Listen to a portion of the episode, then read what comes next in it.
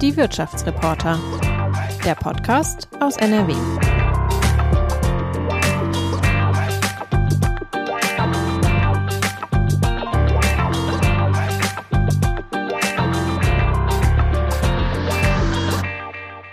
Das ist Podcast-Folge Nummer 6 der Wirtschaftsreporter. Herzlich willkommen und hallo von Watz Wirtschaftsredakteur Ulf Meinke und von mir, Theresa Langwald, Podcast-Redakteurin bei der Watz. Wir sprechen heute über einen Konzern in der Krise und zwar über den Stahlriesen ThyssenKrupp und außerdem über einen kleinen Skandal, den es da im November noch gegeben hat. Ulf, erzähl doch mal einmal ganz kurz, was unsere Themen sind, die wir heute auf dem Zettel hatten. Ja, wir nehmen uns heute ThyssenKrupp vor, weil die Hauptversammlung bevorsteht. Ähm Sonst trifft man sich ja immer in Bochum vor einem großen Publikum. Diesmal äh, wird es erstmals eine virtuelle Hauptversammlung sein, also ähm, rein am äh, Computer, ohne dass da die ähm, Aktionärsvertreter reden. Und da haben wir uns gedacht, das ist eine ganz gute Gelegenheit, ähm, ja, so eine kleine Hauptversammlung vorwegzunehmen und haben einen den, der wichtigen Redner hier zu uns eingeladen, nämlich Marc Tüngler von der Deutschen Schutzvereinigung für Wertpapierbesitz. Und er wird uns mal seine Sicht auf den Konzern hier darlegen. Das machen wir und wir gehen sofort rein ins Gespräch.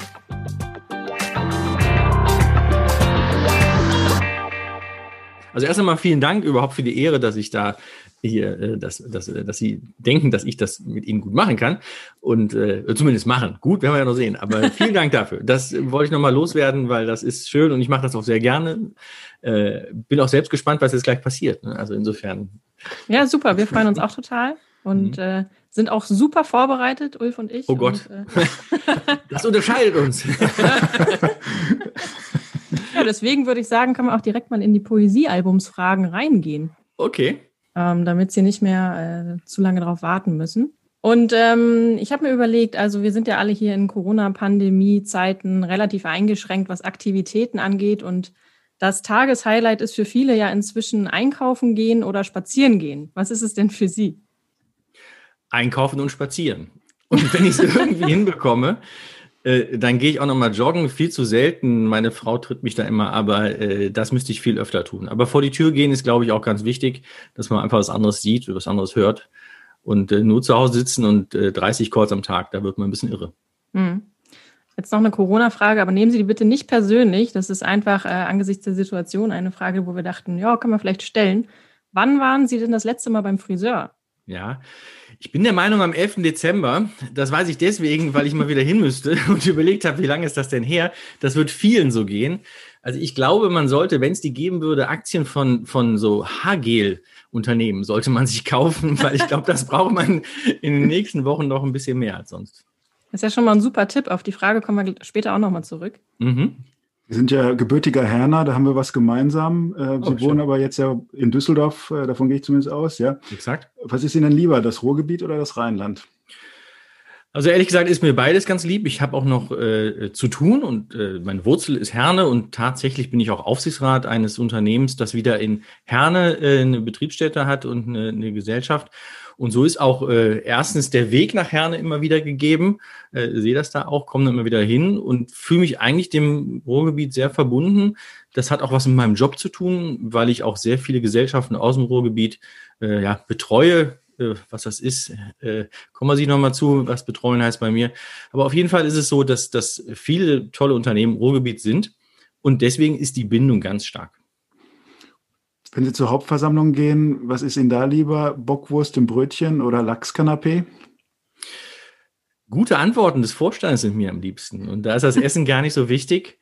Und äh, meistens ist es ja so, und das ist ja ganz interessant zu beobachten, je besser das Essen, so je schlechter die Zahlen.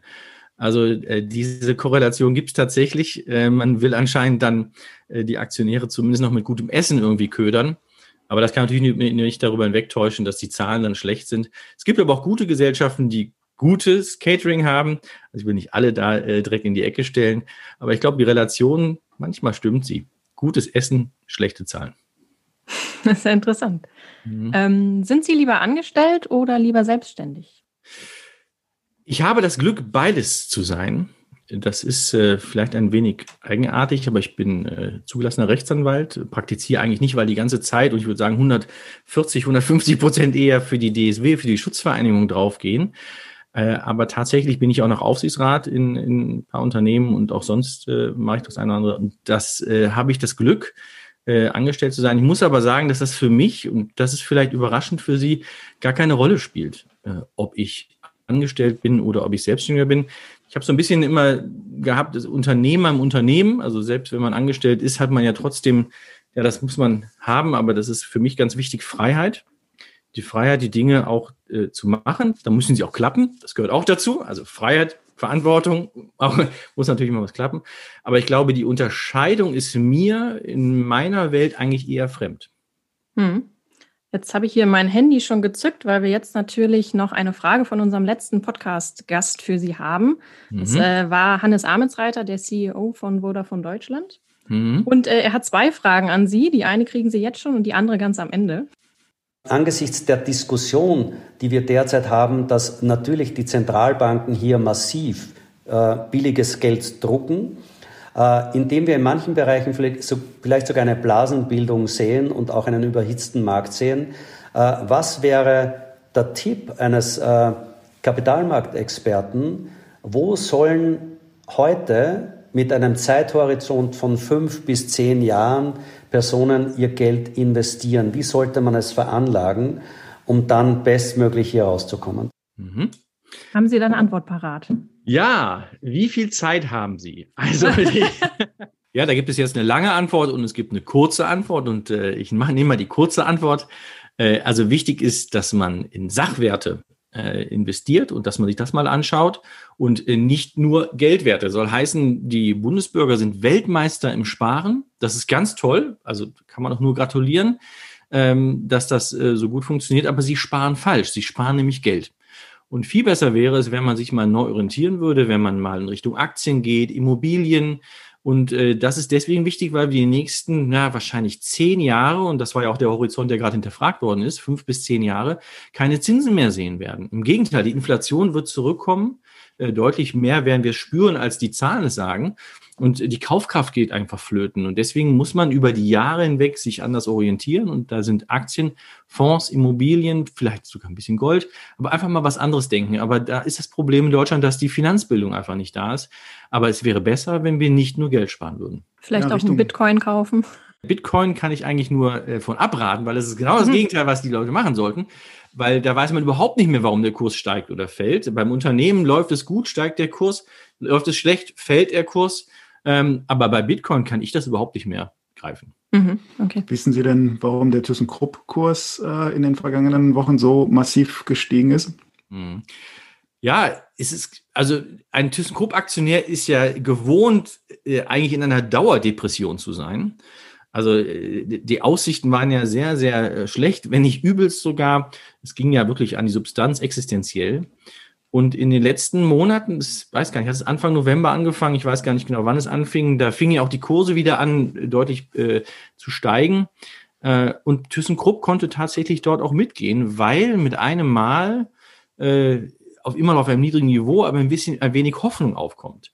Jetzt äh, darf man nicht vergessen, die Bilanz ist jetzt äh, gesundet. Man hat äh, die Perle des Konzerns, das Elevator-Geschäft verkauft. Das Geld ist jetzt da. Also die Bilanz ist erstmal gut äh, bei ThyssenKrupp und die Aussichten sind halt schlecht, weil das, was da ist, verdient schlichtweg kein Geld.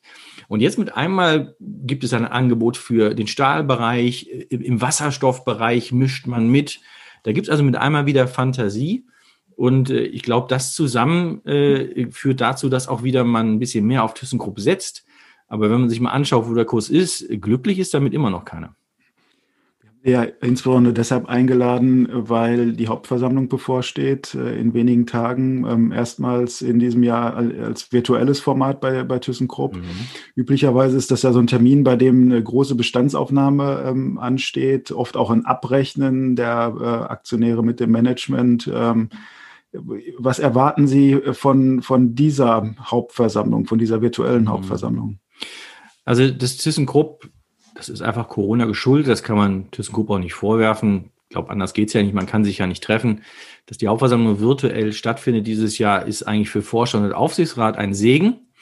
Äh, für die Aktionäre ist es eine Katastrophe, weil natürlich die Hauptversammlung der zentrale Ort, der Moment einmal im Jahr ist, indem die Eigentümer, also Aktionäre sind ja die Eigentümer, indem die Eigentümer mal mit der Verwaltung, mit Vorstand und Aufsichtsrat zusammenkommen und einfach auch mal sagen, wie gut oder bei ThyssenKrupp, wie schlecht äh, sie eigentlich empfinden, was da passiert. Und deswegen, sie hatten Generalabrechnung gesagt. Ich glaube, das ist ein, das richtige Wort bei ThyssenKrupp. Nicht überall wird immer abgerechnet. Äh, aber bei ThyssenKrupp ist ja doch einiges im Argen und die Aktionäre sind ja doch auch ein bisschen im Blindflug unterwegs. Man wird immer wieder, äh, wird darauf hingewiesen, wir werden die ne neue Strategie vorstellen. Das wollte man schon letztes Jahr machen. Jetzt wird man wieder auf März diesen Jahres äh, vertröstet. Ja, äh, das zeigt ja eigentlich die Not auch, in der sich ThyssenKrupp befindet. Äh, es ist nicht einfach und das, was da ist, verdient kein Geld. Jetzt versucht man irgendwie Lösungen für die einzelnen Bereiche zu finden. Und man muss ja fast die ganz große Frage stellen, was bleibt denn da überhaupt übrig am Ende? Noch mehr denn je ähm, wird ja diese Hauptversammlung dann sozusagen auch die Bühne sein für Frau Merz, Martina Merz, die äh, erste Frau an der Spitze des Unternehmens, mhm. was ja schon mal eine Nachricht an sich ist. Ähm, es ist jetzt ihre zweite Hauptversammlung, die erste virtuelle. Ähm, wenn wir mal auf Frau Merz blicken, wie hat sie sich äh, aus Ihrer Sicht geschlagen? Hat sie einen guten Job gemacht? Ja, ich glaube, man darf bei Frau Merz nicht vergessen, sie ist ja gekommen, als das Kind schon im Brunnen gefallen war. Also sie, sie jetzt dafür äh, an den Pranger zu stellen, dass es so schlecht steht um ThyssenKrupp, das wäre falsch. Da muss man eh, ich glaube, das vergessen viele, wahrscheinlich 10, 15 Jahre zurückschauen in der Geschichte äh, von ThyssenKrupp, um überhaupt irgendwie erklären zu können, äh, warum es jetzt so schlecht steht um das Unternehmen. Ähm, ich glaube, Frau Merz hat auf der letzten Hauptversammlung äh, im letzten Jahr, so genau vor einem Jahr, hatte sie, ich fand, muss ich sagen, Pi mal Daumen einen blutleeren Eindruck hinterlassen. Vielleicht war es noch zu frisch. Sie hatte auch natürlich die Not, da habe ich jetzt kein Mitleid, aber sie hatte das Problem, sie hatte keine Nachrichten. Äh, sie war noch in der Orientierungsphase, der ganze Konzern war noch in der Orientierungsphase. Es war auch nicht klar, ob das mit Elevator auch alles so klappen würde. Es war ein bisschen undankbar für sie, aber ich glaube, diese, diese, die Aktionäre hatten eine wahnsinnige Erwartungshaltung und geradezu eine Sehnsucht, das passt eigentlich gar nicht zu Aktionären, die Vokabel, aber eine Sehnsucht, mal eine Vision zu bekommen mal überhaupt einen, einen roten Faden, Licht am Horizont. Ich weiß nicht, da kann man so viele äh, Begriffe für suchen. Und das kam halt gar nicht. Äh, man wurde vertröstet und das passte nicht dazu. Und man darf auch nicht vergessen, die Hauptversammlung war sehr ja, vom Unmut der Aktionäre geprägt, weil der Kurs war da schon sehr im Keller. Äh, null Vision. Man hatte eher den Eindruck, man ist im Abwicklungsszenario. Das hat sich ein bisschen geändert. Äh, nicht wirklich viel, aber ein bisschen schon. Ein bisschen Hoffnung ist halt da. Aber das war für Frau Merz eigentlich das Undankbarste, was sie wahrscheinlich in ihrem Leben bisher erlebt hat, diese Hauptversammlung. Hm? Wir haben mal einen O-Ton mitgebracht. Ähm, Theresa hat den äh, mhm. äh, vorbereitet ähm, von der Bilanzpressekonferenz. Ähm, da blicken wir auf den vergangenen November äh, mhm. und äh, da ist sie ja schon ein bisschen weiter. Ähm, vielleicht hören wir da mal rein und sprechen da mal drüber. Und da werde ich jetzt noch mal ganz deutlich. Wir haben im Frühjahr jeden Stein umgedreht. Aber im Zweifel heben wir diese Steine jetzt nochmal an und schauen nochmal runter. Wir werden alles hinterfragen, auch bei den Kosten darf es keine Denkverbote mehr geben. Wir werden nicht ruhen, bis wir ein Maßnahmenset beieinander haben, das unseren Ansprüchen genügt. Das meine ich mit in den roten Bereich gehen da muss jetzt auch mal über unsere Tabus gesprochen werden. Äh, verstehen Sie, äh, Frau Merz, äh, wenn sie sagt, da muss über unsere Tabus gesprochen werden? Ja, ich verstehe das schon. Ich glaube, man darf äh, bei ThyssenKrupp nicht vergessen, dass sehr, sehr viele Mitarbeiter von jeden, jeglicher Veränderung betroffen sind. Man hatte ja auch jetzt auch die Zahl der betroffenen Mitarbeiter, die äh, im Vorjahr sind, auf 11.000, glaube ich, erhöht. Das ist natürlich eine massive Zahl. Was sie damit sagt, ist, glaube ich, dass da wahrscheinlich dann nicht Ende der Fahnenstange ist. Ich glaube, das ist so ein bisschen die Message. Ähm, man darf äh, nicht unterschätzen, auch historisch, äh, dass die Mitarbeiter eine sehr große Rolle gespielt haben. Äh, auch, ich glaube, für die Stiftung war das immer ein sehr, sehr wichtige Rolle, dass die Mitarbeiter mitgenommen werden. Das war nicht immer in der Historie möglich, aber, aber ich glaube, das war so ein bisschen wichtig auch für Herrn Beitz, dass dort die, die äh, Mitarbeiter immer eine große Rolle spielen. Und jetzt bricht man halt wahrscheinlich damit, weil man sagt, dass muss einfach jetzt auch sich an der Stelle mal ändern. Und das ist schon für ThyssenKrupp und für alle und Beteiligten erst recht ein harter Einschnitt. Äh, nur dann muss ich auch sagen, und das will ich direkt schon an der Stelle jetzt mal sagen, dann passt natürlich gar nicht zusammen, wenn man 11.000 Leute rausschmeißt und gleichzeitig kriegt der Vorstand einen Sonderbonus. Also da muss ich ganz ehrlich sagen, da fehlt mir, da fehlt mir dann irgendwie äh, komplett auch das Wertesystem im Konzern. Das passt nicht zusammen. Also sie ist im Dilemma, sie muss da die Zöpfe abschneiden. Aber ehrlich gesagt, das haben wir ja schon öfter gehört. Also wenn sie es im November sagt, jetzt sagt sie es auf dieser Hauptversammlung schon wieder, also irgendwann muss sie auch dann mal äh, Klartext reden, weil das sind ja alles Andeutungen. Ja, also, also es wurde gerade angesprochen, dass äh, 11.000 oder, oder tausende Mitarbeiter tatsächlich ähm, ihren Job verlieren werden bei ThyssenKrupp. Und auf der anderen Seite muss man sich dann fragen, ähm, wie ist das zu rechtfertigen, dass dann eben so eine hohe Sondervergütung an den Vorstand ausgezahlt werden sollte oder soll. Das kam ja im äh, November heraus. Ähm, können Sie, Herr Tüngler, und kannst du vielleicht auch, Ulf, äh, da nochmal einmal kurz einordnen, was da eigentlich genau passiert ist und warum das auch sehr kritisch zu betrachten ist? Hm, also vielleicht fange ich mal an. Das geht gar nicht. Wir sind in einer Situation, wo die Aktionäre keine Dividende bekommen, wahnsinnige Kursverluste hinnehmen müssen, keine Perspektive haben eigentlich. Wir sind in einer Situation, wo, äh, ich sag's mal, mindestens 11.000 Mitarbeiter um ihren Arbeitsplatz nicht nur bangen, sondern die sind schon abmoderiert. Eventuell werden es noch mehr. Äh, wir sind in der Situation, dass das Tafelsilber verkauft worden ist und eigentlich man sich fragt, wo geht's denn jetzt hin? Und in dieser Phase ist es einfach zur Unzeit entschieden worden, dass der Vorstand eine Sondervergütung bekommt. Alle müssen leiden. Alle müssen leiden. Übrigens auch der Steuerzahler, weil ja keine Steuern gezahlt werden. Äh, und in der Phase geht es einfach nicht, dass der Vorstand eine Sondervergütung bekommt. Man hätte darüber nachdenken können, dass man eine Vergütung zahlt für die Zeit oder verspricht, heute schon verspricht für die Zeit, wenn ThyssenKrupp wieder in ruhiges Fahrwasser und erfolgreiches Fahrwasser geführt worden ist. Das hätte jeder verstanden. Aber wir sind ja jetzt in so einer so äh, unsicheren Phase noch, das geht gar nicht. Und ich bin sehr glücklich, dass äh, ich das in der WRZ lesen durfte, dass Herr Meinke das äh, herausanalysiert hat und äh, dass das damit ja natürlich auch in die Republik ging und äh, da auch die Mitarbeiter sich ja auch klar positioniert haben, war es auch erstaunlich, dass nicht der Vorstand verzichtet hat auf diese Sonderzahlung. Ja, ich bin deshalb drüber gestolpert, ähm, weil ich auch noch in Erinnerung hatte, ähm, dass der Vorstand gesagt hat, wir möchten freiwillig verzichten. Das war ja sozusagen äh, eine erste Bewegung, ähm, als klar war, äh, Corona-Krise ist groß, Menschen müssen in Kurzarbeit gehen. Man will ein Zeichen setzen. Und ähm, als ich dann in den Geschäftsbericht geschaut habe, äh, war dann zwei Seiten weniger dann eine andere Botschaft. Es ist im Grunde auch klar, das Thema Fingerspitzengefühl und äh, Symbolik, die dann natürlich da auch drin steckt. Und natürlich auch die Frage, wozu hat man ein Vergütungssystem äh, auch beschlossen, wenn man dann hinterher noch Auswege sucht, um dann ein bestimmtes Gehaltsniveau zu sichern. Also dann äh, bringt es das eigentlich auch nicht. Also äh, in der Tat, das äh, sah ich auch, habe ich auch kritisch gesehen.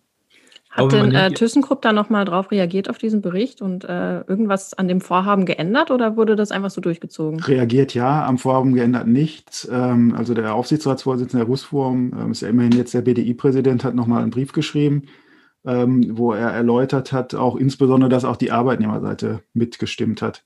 Das natürlich äh, dann sozusagen auch den schwarzen Peter ein Stück weiter äh, geschoben hat, äh, äh zu sagen, wir haben es einvernehmlich beschlossen äh, im Aufsichtsrat aus dem Arbeitnehmerlager hat man natürlich auch eine gewisse Zerknirschtheit dann auch ähm, dann hinterher vernommen, weil man auch gemerkt hat, oder zumindest manche, mit denen ich gesprochen habe, ist natürlich dann auch für, für diejenigen schwierig, nach draußen zu gehen, dass man da einen Fehler gemacht hat. Ähm, mhm.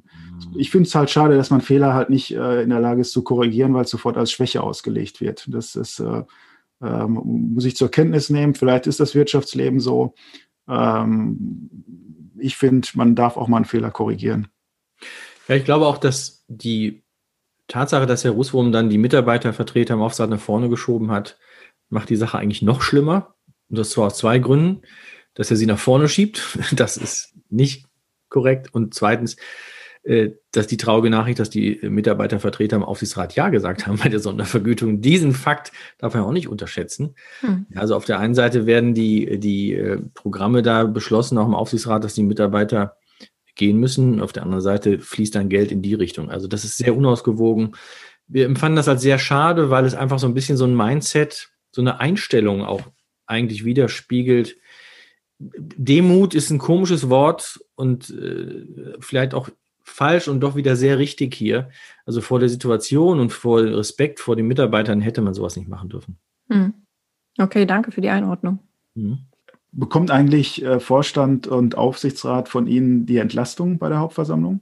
Mhm. Also beim Vorstand haben wir lange nachgedacht und werden Ihnen dann die Entlastung erteilen. Ja, nicht weil wir zufrieden sind, oh Gott, Gott bewahre, wir sind eigentlich das überhaupt nicht. Nur ich glaube, man muss äh, auch sehen, in welcher Situation sich ThyssenKrupp befindet und was man jetzt machen kann.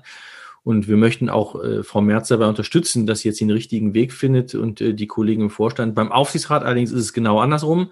Da haben wir sehr bewusst, äh, und da konnten wir auch gar nicht anders, als den Aufsichtsrat nicht zu entlasten, äh, gar nicht, weil er jetzt irgendwie unterjährig das eine oder andere äh, falsch entschieden hat, sondern für uns wiegt diese Sonderzahlung an den Vorstand so schwer, und das zeichnet ein Bild von der Denke im Aufsichtsrat und überhaupt von dem ganzen Mindset, dass wir der Meinung sind, äh, da müssen wir die rote Karte zeigen. Das darf so nicht nochmal vorkommen. Und wir sind sehr unzufrieden. Das zeigt auch nochmal, dass es eben nicht darum geht, Aktionäre gegen Mitarbeiter, da wollen wir auch ein klares Signal setzen, sondern es, alle zusammen müssen wir jetzt schauen, dass es eine gute Lösung gibt. Und da kann es einfach nicht sein, dass alle belastet sind und alle irgendwie zurückstehen müssen. Aber eine Gruppe, nämlich der Vorstand, wird vom Aufsichtsrat hier so beglückt mit einer Sonderzahlung. Das passt nicht zusammen und da müssen wir ein klares und wollen wir ein klares Signal senden. Ähm, Sie haben das Thema Stellenabbau angesprochen. Vielleicht, äh, um dann das Bild komplett zu machen, auch, auch da haben wir ein, äh, ein Zitat äh, rausgesucht, ähm, Oliver Burkhardt dazu bei der Bilanzpressekonferenz. Vielleicht nehmen wir das dann auch nochmal, um dann sozusagen das mhm. zu komplettieren. Nur wenn wir wettbewerbsfähig und nachhaltig wirtschaften, können wir ein guter Arbeitgeber mit sicheren Arbeitsplätzen für unsere Mitarbeiter sein. Daher gehören zu unserem Umbau auch Personalanpassungen, Kostensenkungen und Restrukturierung. Daran führt leider kein Weg vorbei. Äh, und das bedeutet auch Stellenabbau. Und nicht nur, aber wesentlich durch die Pandemie beeinflusst, zeigt sich, dass dieser Abbau von 6000 Stellen nicht ausreichen wird. Unsere aktuelle Planung, die wir gestern dem Aufsichtsrat vorgestellt haben, sieht vor, dass wir gemessen an der Ausgangssituation im Mai 2019 insgesamt 11.000 Stellen werden reduzieren müssen. Würden Sie sagen, diese 11.000 Stellen äh, sind dann das Ende der Fahnenstange oder gehen Sie davon aus, dass dann nochmal draufgesattelt wird?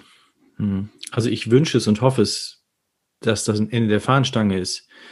Nur ich habe irgendwie passt da was nicht zusammen und deswegen habe ich damit auch ein bisschen ein Problem. Man weiß also heute schon, dass man 11.000 Mitarbeiter, die Zahl ist ja unfassbar, 11.000 Mitarbeiter, äh, dass man sich da trennen muss.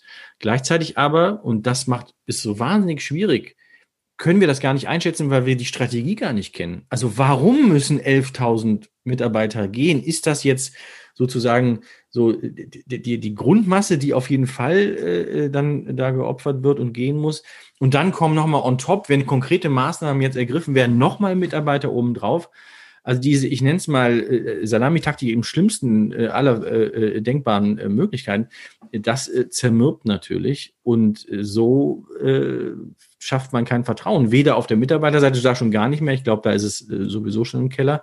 Aber auch die Aktionäre, die Eigentümer wollen ja eigentlich, dass es nach vorangeht und, und man hat keinen kein Strohhalm, an dem man sich mal festhalten kann, außer dass jetzt Elevator verkauft worden ist. Das war aber die Perle des Konzerns. Das waren die einzigen, die Geld verdient haben. Das darf man nicht vergessen. Also das Einzige, was Geld verdient hat, ist jetzt weg. Dafür hat man einen Sack Geld da stehen. Aber was man damit macht, das ist ja auch irgendwie ungewiss. Ja, jetzt wird noch über das Stahlgeschäft nachgedacht, dass man es auch verkauft oder was auch immer damit macht. Das ist ja auch im Argen. Ja, da gibt es den Anlagenbau, wo man mit einmal merkt, ach, guck mal, äh, Wasserstoff ist ein gutes Thema, wo wir vielleicht doch auch gewinnen können. Dann wird die Strategie wieder angepasst. Also mir fehlt eigentlich und den Aktionären fehlt diese proaktive Linie, das ist ein ganz schreckliches Wort, proaktiv, aber dass mal das Unternehmen sagt, da wollen wir hin.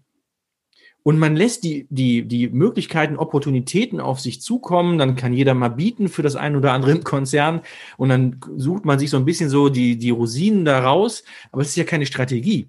Das ist, meiner Meinung nach, ist das eher nah an der Abwicklung, weil man so guckt, ach, lassen wir da mal kommen äh, und dann, dann da ist ein guter Preis, dann geben wir das weg. Aber man braucht ja eigentlich aus sich heraus erstmal eine Idee, wie der Konzern übermorgen da stehen soll. Und das hm. fehlt den Mitarbeitern, fehlt äh, den Aktionären, den Eigentümern und fehlt auch der Region. Das darf man auch nicht unterschätzen, wie wichtig das fürs Ruhrgebiet ist.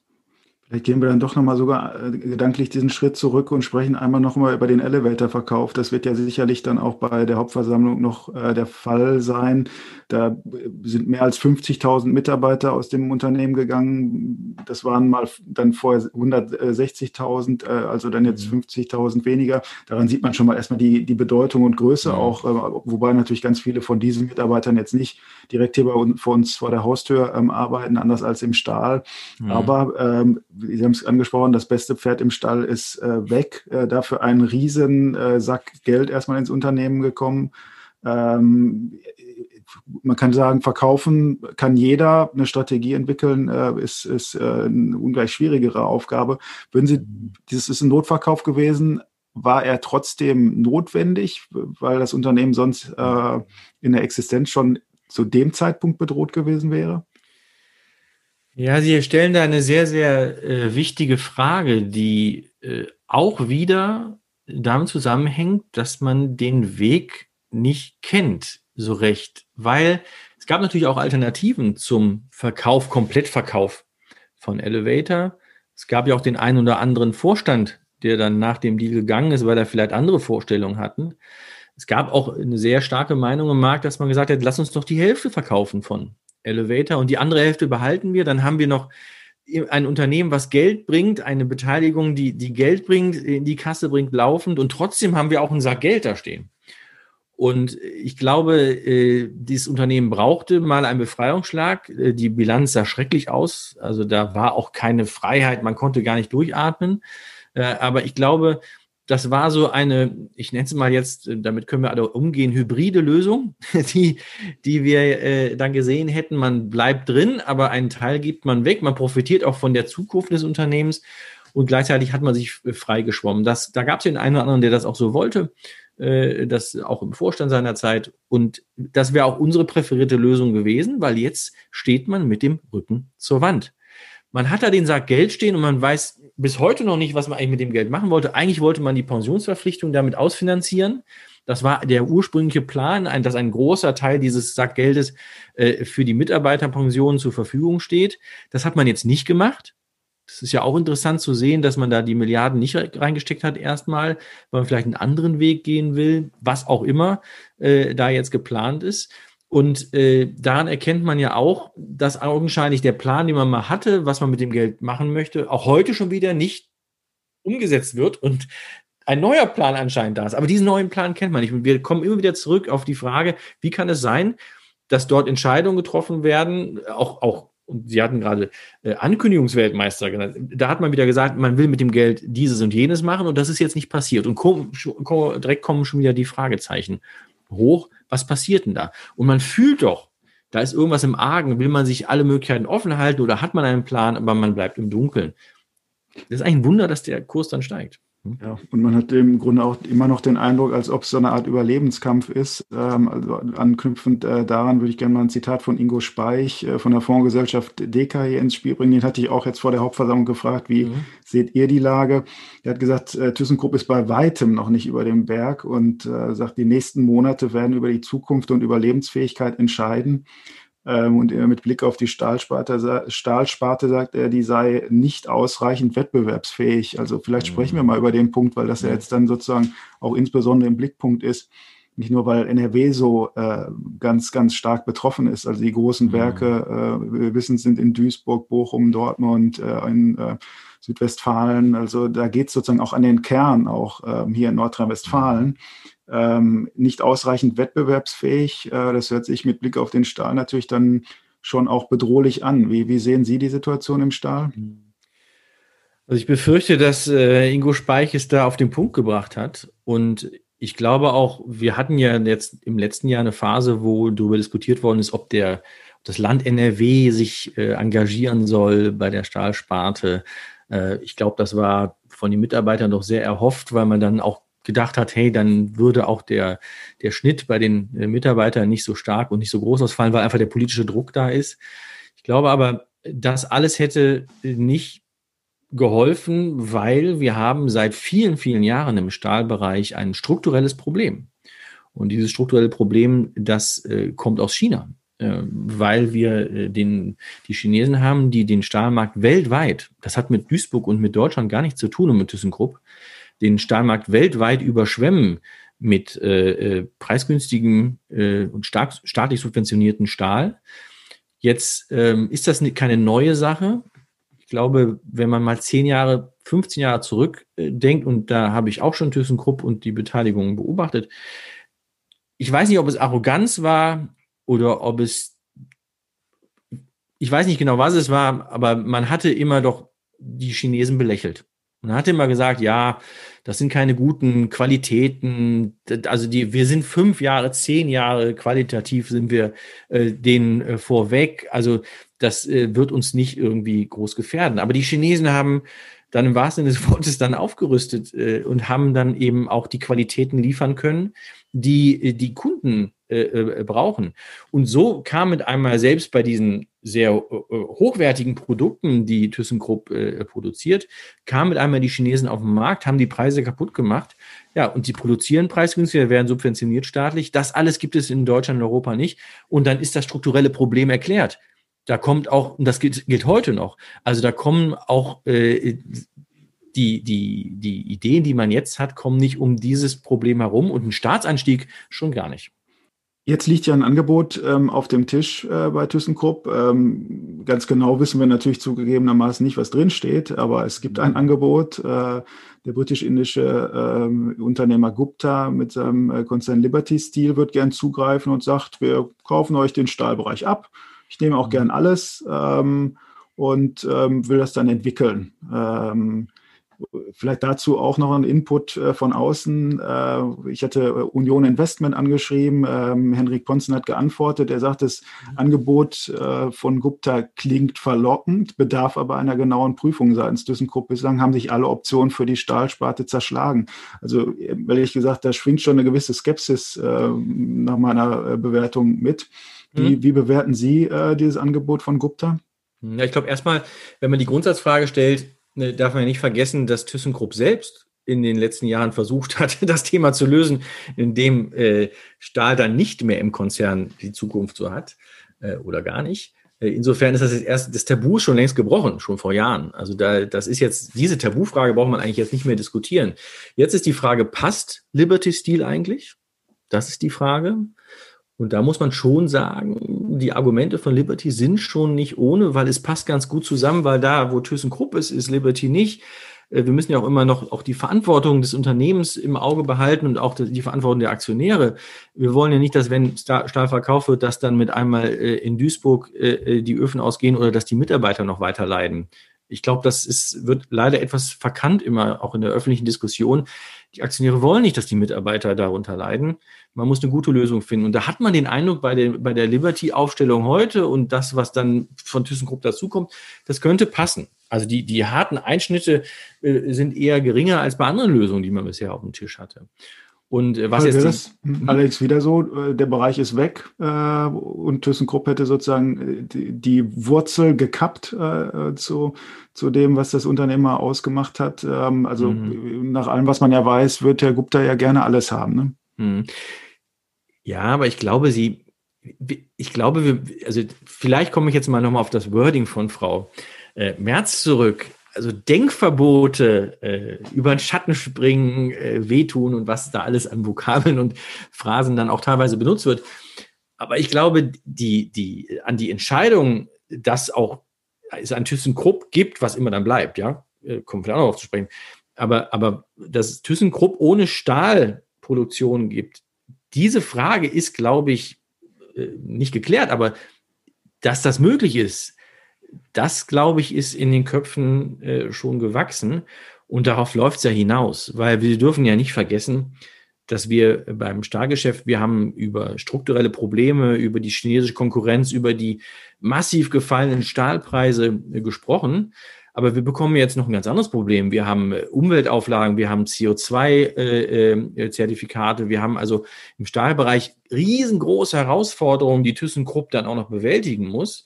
Und das kostet alles wahnsinnig Geld. Und ob die Kunden bereit sind, das dann auch zu zahlen mit einem höheren Stahlpreis, und die Chinesen können es noch preisgünstiger anbieten. Also da kommen zwei Welten aufeinander. Da weiß ich nicht, ob dann äh, wirklich ThyssenKrupp nicht erst recht in die Räder kommt. Und da brauchen sie eigentlich Größe. Und diese Größe, die notwendige Größe, hat ThyssenKrupp heute nicht im Stahlgeschäft. Deswegen ist das Zusammengehen zu einer größeren Einheit, damals war es Tata, jetzt ist es Liberty, ist eigentlich schon eine gute Lösung. Die Frage ist, wo findet sich ThyssenKrupp da wieder? Vielleicht gibt man ja auch, wir erinnern uns an die Idee, äh, das Elevator-Geschäft nur zur Hälfte wegzugeben. Ja, das wäre auch eine Option im Stahlgeschäft, dass man sagt, vielleicht geht man nur zur Hälfte raus, um auch noch an positiven Entwicklungen beteiligt zu sein. Das bedeutet auch, man hat Verantwortung, muss vielleicht noch Geld reingeben, aber Geld, und das ist ja das Absurde, Geld hat ThyssenKrupp ja im Augenblick sogar. Mhm. Durch den Elevator-Verkauf hat man ja wieder Möglichkeiten, nach vorne zu gehen. Und das ist wahrscheinlich auch etwas, was ein bisschen mehr Hoffnung gibt als vor einem halben oder einem ganzen Jahr. Es gibt wieder Optionen. Es, da liegen wieder Optionen auf dem Tisch, die vor einem Jahr an die keiner fast geglaubt hat. Ne? Ja, ist in der Tat die Frage, ob ähm, wie sozusagen so ein Verkauf aussehen könnte, was ein Konstrukt wäre. Da sind mit Sicherheit ganz, ganz viele Möglichkeiten erstmal denkbar. Ob ähm, alle da über ihren Schatten springen würden, äh, ist dann die andere Frage. Wenn Herr Gupta mhm. sagt, äh, am liebsten, er sagt natürlich, ich würde am liebsten äh, ganz äh, kaufen, ob er dann auch bei äh, 50 Prozent äh, äh, mitmachen würde. Oh, ja. Äh, mhm. die, die Frage. Also Frau Merz spricht ja gerne von einem Optionenraum, den sie gerne offen haben will. Das äh, heißt, sie möchte ja sozusagen immer multioptional denken, verschiedene äh, Eisen im Feuer haben, wenn man das so salopp sagen darf. Mhm. Ähm, also einerseits mit äh, Gupta sprechen, aber auch nach Alternativen ähm, schauen. Sehen Sie denn da Alternativen, die realistisch sind, ähm, beispielsweise einen Börsengang? Ich will mal vielleicht so anfangen, wenn Sie einen Hammer in der Hand haben, möchten Sie Nägel einschlagen. Wenn Sie die ganzen Optionen auf dem Tisch liegen haben, dann werden Sie die Optionen auch nutzen irgendwie. Und wir kommen nochmal zurück, was wir gerade eben schon besprochen haben. Irgendwie mag es sein, dass es auch eine Strategie ist, die beste, was immer die beste Option ist, für das Unternehmen zu ziehen dann. Für mich hört sich das immer an, die äh, Option, die am meisten Geld bringt. Das äh, höre ich da immer raus. Äh, aber ich glaube, das ist ja nicht das, was man will, weil das bedeutet, man verkauft alles und dann ist nichts mehr übrig. Dann ist das eine leere Hülle. Das will man ja nicht wirklich. Äh, zumindest die Aktionäre wollen das nicht. Aber so fühlt sich das manchmal auch an, dass es anscheinend auch eine Option zu sein. Also, dass man alle Optionen auslotet, ist gar keine Frage. Aber wirklich, nochmal wiederholt, wichtig, uns fehlt die Vision. Äh, die fehlt einfach. Und äh, da kann man noch alle Optionen zehnmal prüfen. Äh, dann wird man auch wahrscheinlich das nehmen, was am einfachsten ist, weil sie werden immer einen besseren Eigentümer finden im Augenblick in der Situation, in der sich ThyssenKrupp befindet für die Einzelbeteiligung, weil ThyssenKrupp kriegt ja selbst anscheinend nicht gewuppt. Das ist ja das Problem. Und dann kommt jemand und sagt, pass auf, ich mach's besser. Dann haben sie ein Problem. Wenn sie merken, sie sind gar nicht der beste Eigentümer, dann ist vielleicht die richtige Entscheidung, dann auch das Eigentum abzugeben. Nur dann bleibt nichts mehr übrig. Dann löst sich ThyssenKrupp auf. Die Frage ist allerdings, ob äh, auch ähm, Gupta und Liberty Steel ohne staatliche Hilfe es hinbekämen. Ähm, da darf man ja durchaus Zweifel ähm, haben, ähm, weil die Umbaukosten äh, ja so äh, gigantisch äh, zu sein scheinen. Ähm, Stichwort äh, grüner Stahl, Stichwort Produktion des Stahls mit Wasserstoff, man muss sich mhm. auch vergegenwärtigen, äh, die Anlagen, die dann da jetzt stehen, kann man alle vergessen. Es müssen mhm. neue aufgebaut werden äh, und das ist ein riesiger Kraftakt. Und ähm, mhm. das zahlt man ja nun auch nicht einfach so. Und ähm, insofern wäre ja zu erwarten, dass auch Herr Gupta äh, dann auf staatliche Unterstützung angewiesen wäre. Und dann ist für mich so ein bisschen die mhm. Frage, funktioniert das überhaupt? Ja, Sie, die sprechen dann einen ganz wichtigen Punkt an. Wir reden ja jetzt nicht über äh, das, was wir in den letzten Monaten viel gehört haben, Corona-Hilfe, sondern wir reden mit einmal über Wirtschaftsförderung. Das ist auch staatlich, da geht auch Steuergeld dann rein und natürlich mit dem ganz klaren Ziel und mit der Erwartung, dass die Arbeitsplätze erhalten bleiben. Das, glaube ich, ist auch gar nicht so äh, falsch. Also wenn wir wollen, dass in Duisburg weiter der Hochofen, die Hochofen stehen, dann werden wir nicht drum kommen, egal welcher Eigentümer übrigens. Das wird auch, wenn ThyssenKrupp weiter Eigentümer bleibt, genau das Gleiche sein. Äh, dann wird der Staat wahrscheinlich gerade bei dem Thema CO2, gerade beim Thema Wasserstoff, wird er äh, sich äh, engagieren müssen. Da glaube ich, kommen wir nicht drum herum. Äh, das allerdings, glaube ich, ähm, ist gut vertretbar, weil es ja da um sehr, sehr viele Arbeitsplätze geht. Es geht um die ganze Region. Und da habe ich jetzt nicht so ein schlechtes Gewissen. Würde ich aber jetzt vollkommen lösen wollen von der Frage, wer das umsetzt. Ob das Liberty ist oder ob das ein ThyssenKrupp ist oder ob Liberty und ThyssenKrupp zusammen das machen, spielt für die Frage, ist, ist, ist es nicht so recht relevant. Ich glaube, es geht darum, die Frage muss man äh, auf der politischen Ebene, als für den Steuerzahler muss man es auch noch erklären, aber auf der politischen Ebene klären, möchte man gerne Stahlproduktion, grüne Stahlproduktion mit Wasserstoff, grünen Wasserstoff am besten, will man sie im Ruhrgebiet haben, ja oder nein? Diese Frage muss man klären. Und ich glaube, äh, so wie ich auch die letzten Monate und die Diskussionen gesehen habe, die Antwort ist schon gegeben. Ja, das will man. Die Politik spielt da schon auch äh, eine gewichtige Rolle, was man auch aus Ihren Worten heraushören kann. Auch äh, der Ministerpräsident des Landes NRW, Herr Laschet, war bei einer Demonstration von Stahlarbeitern vor Ort die in der Zwischenzeit ist die Rolle von Herrn Laschet nochmal aufgewertet äh, worden als CDU-Chef, potenzieller Kanzlerkandidat. Also auch er wird äh, da äh, sich Fragen auch anhören äh, müssen, ähm, wie sich das Land positioniert. Die Fragen sind ja auf dem Tisch. Also sprich, Staatseinstieg wird gefordert von der IG Metall. Ähm, in der Argumentation, äh, es muss frisches Kapital her, sonst kann man diese Investition eh nicht schultern. Und da wäre es ehrlicher zu sagen, der Staat geht direkt rein und hat hinterher auch was davon. Ähm, dann wird verwiesen auf das Beispiel Salzgitter in Niedersachsen, mhm. da ist auch äh, das Land mit drin. Äh, Im Saarland gibt es eine Konstruktion, wo auch staatliche Beteiligung ist. Also das ist ja das von der IG Metall bevorzugte Szenario. Bei Gupta äh, hört man halt eine große Skepsis bei der Arbeitnehmerseite raus. Und irgendwie muss man natürlich die Arbeitnehmerseite auch mit ins Boot holen. Ähm, ich höre bei Ihnen eine große Aufgeschlossenheit mit Blick auf äh, dieses Angebot erstmal heraus, wenn ich das so. Ich kenne die Konditionen äh, nicht genau, ne? aber. Genau.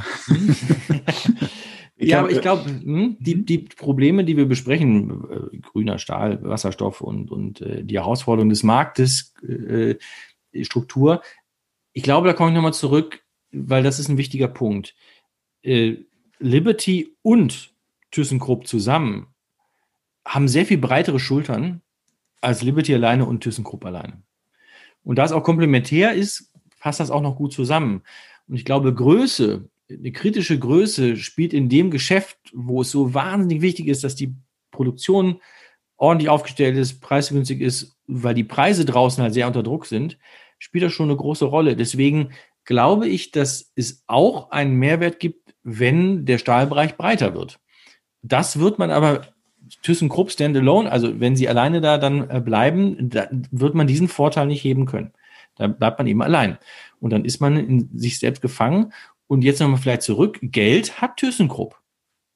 Also investieren jetzt in die Produktion mit den Milliarden, die man da aus dem Elevator-Geschäft hat, das könnte man machen. Nur die Perspektive fehlt dann vielleicht hinten raus. Also deswegen, da wird es auch vielleicht eine Mitgift geben, ne? das darf man ja auch nicht stellen. Vielleicht ist es auch so, dass ThyssenKrupp was in den Topf gibt, äh, der Staat gibt was rein. Da gibt es ja verschiedene Varianten. Ja. Ja, in der Tat kann man den Vorteil, dass Liberty was auf den Tisch legt. Ja, ich erinnere mich an eine Begegnung mit Frau Merz äh, am Rande äh, einer Veranstaltung von Herrn Laschet. Da ging es um Wasserstoff und die Initiative des Landes äh, gemeinsam mit den Unternehmen. Und dann haben wir Frau Merz natürlich auch darauf angesprochen, wie geht's weiter beim Stahl. Und da hörte man bei ihr auch raus, dass sie äh, ganz gerne halt beide Welten irgendwie berücksichtigen wollen würde. Also sozusagen die private äh, Welt. Äh, vielleicht, aber da hat sie auch noch Staatshilfe auch nicht ausgeschlossen. Klammer auf, jetzt fällt mir ein, im Nachhinein, danach äh, hat man ja den Flock eingeschlagen äh, und gesagt, äh, wir möchten nicht, dass der Staat reingeht.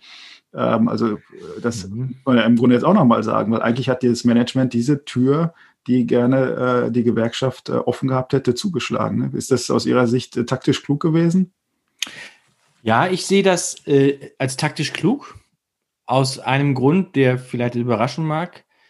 Wenn wir jetzt die Situation hätten, dass der Staat jetzt reingeht, wie auch immer, dann wäre, glaube ich, der Deal schwieriger mit Liberty. Dass der Staat später nochmal kommt oder mit am Tisch sitzt, wenn man jetzt verhandelt, ist eine andere Situation, als wenn der Staat jetzt reingeht bei Stahl, bei ThyssenKrupp und dann wird über irgendetwas verhandelt. Ich glaube, die Reihenfolge ist wichtig. Und ich glaube, Sie hatten gerade angedeutet, ist es nicht besser, wenn der Staat sich auch mit Eigenkapital engagiert, also Eigen, Miteigentümer wird der Stahlbranche, weil dann äh, er auch den, den hoffentlich warmen Regen der Gewinne irgendwann mal dann ernten kann. Also erstmal ist das weit weg, vielleicht das vorab. Äh, ich glaube aber, die, die Verhandlungen mit Liberty und mit wem auch immer sind jetzt deutlich einfacher zu führen, wenn der Staat noch nicht drin ist, weil der würde mitreden und dann würde es mit einmal doch sehr starke, sehr klare äh, Vorgaben geben, auch was ähm, den äh, Mitarbeiterbestand betrifft und, und, und. Und das wäre dann die Bremse. Das muss Liberty nachher, wenn es um das, die Frage geht, wie viel Geld denn aus der Wirtschaftsförderung äh, also nicht Staatshilfe im klassischen Sinne, wie wir das jetzt kennen über die KfW-Kredite, die dann wegen Corona und Co. Äh, gewährt werden, sondern äh, weil man den Standort sichern will, weil man möchte, dass man die politische Entscheidung halt getroffen hat, dass Stahl weiter eine Rolle spielen soll im, im Ruhrpott, dann ist es einfacher. Das, so, so erkläre ich mir das, warum man denn, weil die Not war nicht da eigentlich, dem Staat die rote Karte zu zeigen in dieser Phase. Das hat doch überrascht. Also ich empfand das als überraschend, dass, dass der Vorstand, der ThyssenKrupp hat es ja gesagt, diese Option, ich weiß nicht genau, wie das wie der Wortlaut war, aber man hat da den Sack zugemacht. Man hat gesagt, man will das nicht. Und das kann eigentlich nur damit zusammenhängen, dass man freier sein wollte in den Verhandlungen mit Liberty. Wir wollten mal verschiedene Perspektiven einnehmen. Theresa, äh, ja, beim Stahl geht es auch sehr stark um äh, das Thema Klimaschutz. Ne? Mhm. Genau, und äh, Ulf, du hast es ja gerade schon angesprochen, die IG Metall kann gerade nicht auf die Straße gehen und demonstrieren. Genauso ist es mit den Aktivistinnen und Aktivisten von Fridays for Future. Mhm. Ist das aktuell vielleicht auch ein Glück für ThyssenKrupp, dass die das nicht können? Nee, das Thema ist nicht weg. Es ist nur ein bisschen, glaube ich, zugedeckt von Corona. Ähm, das kommt wieder und das kommt stärker und größer wieder, als äh, es vor Corona war. Vielleicht ist es ein wenig Glück, dass das jetzt nicht so ganz präsent ist. Aber Liberty oder wer auch immer oder ThyssenKrupp selbst wissen ganz genau, dass äh, da wahnsinnige Belastungen auf sie zukommen. Und das ist jetzt nur ein bisschen verschoben. Und das mhm. ist ja auch das große Thema. Und glaube ich, einer der, no einer der Nöte, die ThyssenKrupp jetzt zusätzlich hat, zusätzlich zu dem ganzen Konjunktur- und, und, und äh, äh Preisthema und den Chinesen, dass sie ganz genau wissen, da sind Milliarden Investitionen notwendig. Und die Themen sind ja auch entschieden eigentlich schon, nicht bei ThyssenKrupp, aber auf der äh, äh, staatlichen Seite. Hm. Deswegen, nee. Also das ist jetzt zugedeckt, ja. Und die Proteste sind nicht so laut. Ich glaube, das wäre deutlich, deutlich äh, intensiver. Äh, aber weg ist es nicht. Es ist nur, es kommt wieder. Hm. Ähm, genau, die Ziele, Sie haben es gerade schon angesprochen, also ThyssenKrupp zumindest hat sich vorgenommen, bis 2050 äh, komplett klimaneutral zu sein. Ähm, jetzt äh, so eine zweigeteilte Frage mal, äh, vielleicht auch an beide hier in der Runde. Ist das nicht A, viel zu spät und B, überhaupt realistisch? Herr Meinke, wollen Sie zuerst oder soll ich zuerst? Also, sagen wir mal so, ähm, man muss mal irgendwann anfangen. Ne? Also das, äh, es gibt auch ja einen Zwischenschritt, äh, den das Unternehmen verkündet hat. Bis äh, 2030 wollte man um 30 Prozent äh, die äh, CO2-Emissionen senken. Äh, man weiß ja auch, in welcher Verantwortung man steht. Ähm, wenn ich mich richtig erinnere, hat man mal gesagt, dass man äh, 2,5 Prozent in den Hochöfen von ThyssenKrupp der gesamten Emissionen, äh, CO2-Emissionen in Deutschland ähm, erzeugt, was natürlich eine, auch ein wahnsinniger Effekt wäre, wenn, äh, wenn das äh, nicht äh, stattfände.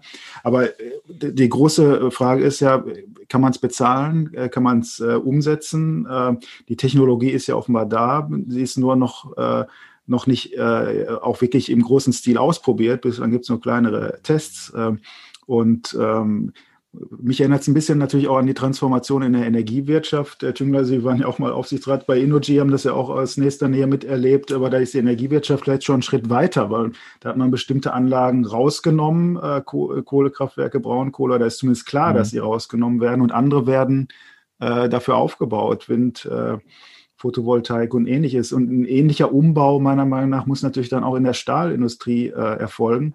Klar, bei der Energiewirtschaft hat man es über das EEG geregelt, ähm, mhm. auch mit viel Staat drin. Ähm, mhm. wenn man ehrlich ist, ist Energiewirtschaft da auch irgendwie Staatswirtschaft. Ähm, ist, äh, mal so als Gedanke, ähm, so ganz, äh, ganz ohne äh, diese ähm, Regelungsmechanismen wird es wahrscheinlich auch beim Stahl nicht gehen. Aber da ist man noch einen Schritt mhm. hinterher. Also wenn man da bis 2050 das schaffen will, oder auch Zwischenetappen, äh, muss man mal zu Potte kommen. Mhm. Eigentlich, wenn Sie jetzt den Vergleich ziehen zur Energiebranche, da hat es ja auch richtig Rums gemacht. Das darf man nicht unterschätzen. Also wir hatten ja auch RWE, E.ON, äh, Energy hatten Sie angesprochen. Wir haben die, äh, den, die Energiebranche heute ganz anders aufgestellt als vor fünf Jahren. Ganz anders. Also klare Trennung, Netz, Kundengeschäft Produktion klar getrennt, findet alles im Ruhrgebiet statt, äh, die Entscheidung zumindest. Und ich glaube, wenn wir das mal weiterdenken, Herr Meinke, wenn ich das darf, auf die Stahlbranche, ne, dann reden wir natürlich plötzlich über ganz andere Optionen. Optionen, die im Augenblick augenscheinlich nicht denkbar sind. Da reden wir über Salzgitter. Da reden wir über die äh, eine, eine deutsche Stahlgesellschaft, wie immer sie heißen mag, äh, dass sozusagen äh, äh Deutschland zusammenrückt, äh, was die Branche betrifft, und dass man da dann halt einen Player baut. Das äh, scheiterte bisher äh, an, der, an dem Willen der Beteiligten. Aber gerade wenn man mal überlegt, was in der, in der Energiebranche passiert ist und das wirklich mal versucht, eins zu eins zu übertragen auf die Stahlbranche, dann ist da irgendwie der deutsche Stahlproduzent mit einmal im Spiel. So, jetzt wissen wir, in der Energiebranche braucht es einen Bypass. Da musste erst Energy rausgelöst werden, damit irgendwie man eine Lösung finden kann. Also das braucht Zeit und Veränderung, um dann den ganz großen äh, Wurf hinzubekommen. Und äh, die Frage ist, ob die Stahlbranche diese Zeit hat. Die Energiebranche hatte sie. Aber auch, weil sie, wie Sie richtig sagen, äh, auch subventioniert wurde und, und unterstützt wurde von staatlicher Regulierung. Ähm, das haben wir natürlich im Stahlbereich so noch nicht. Aber das wäre auch eine Lösung. Nur davon höre ich in letzter Zeit nicht mehr viel.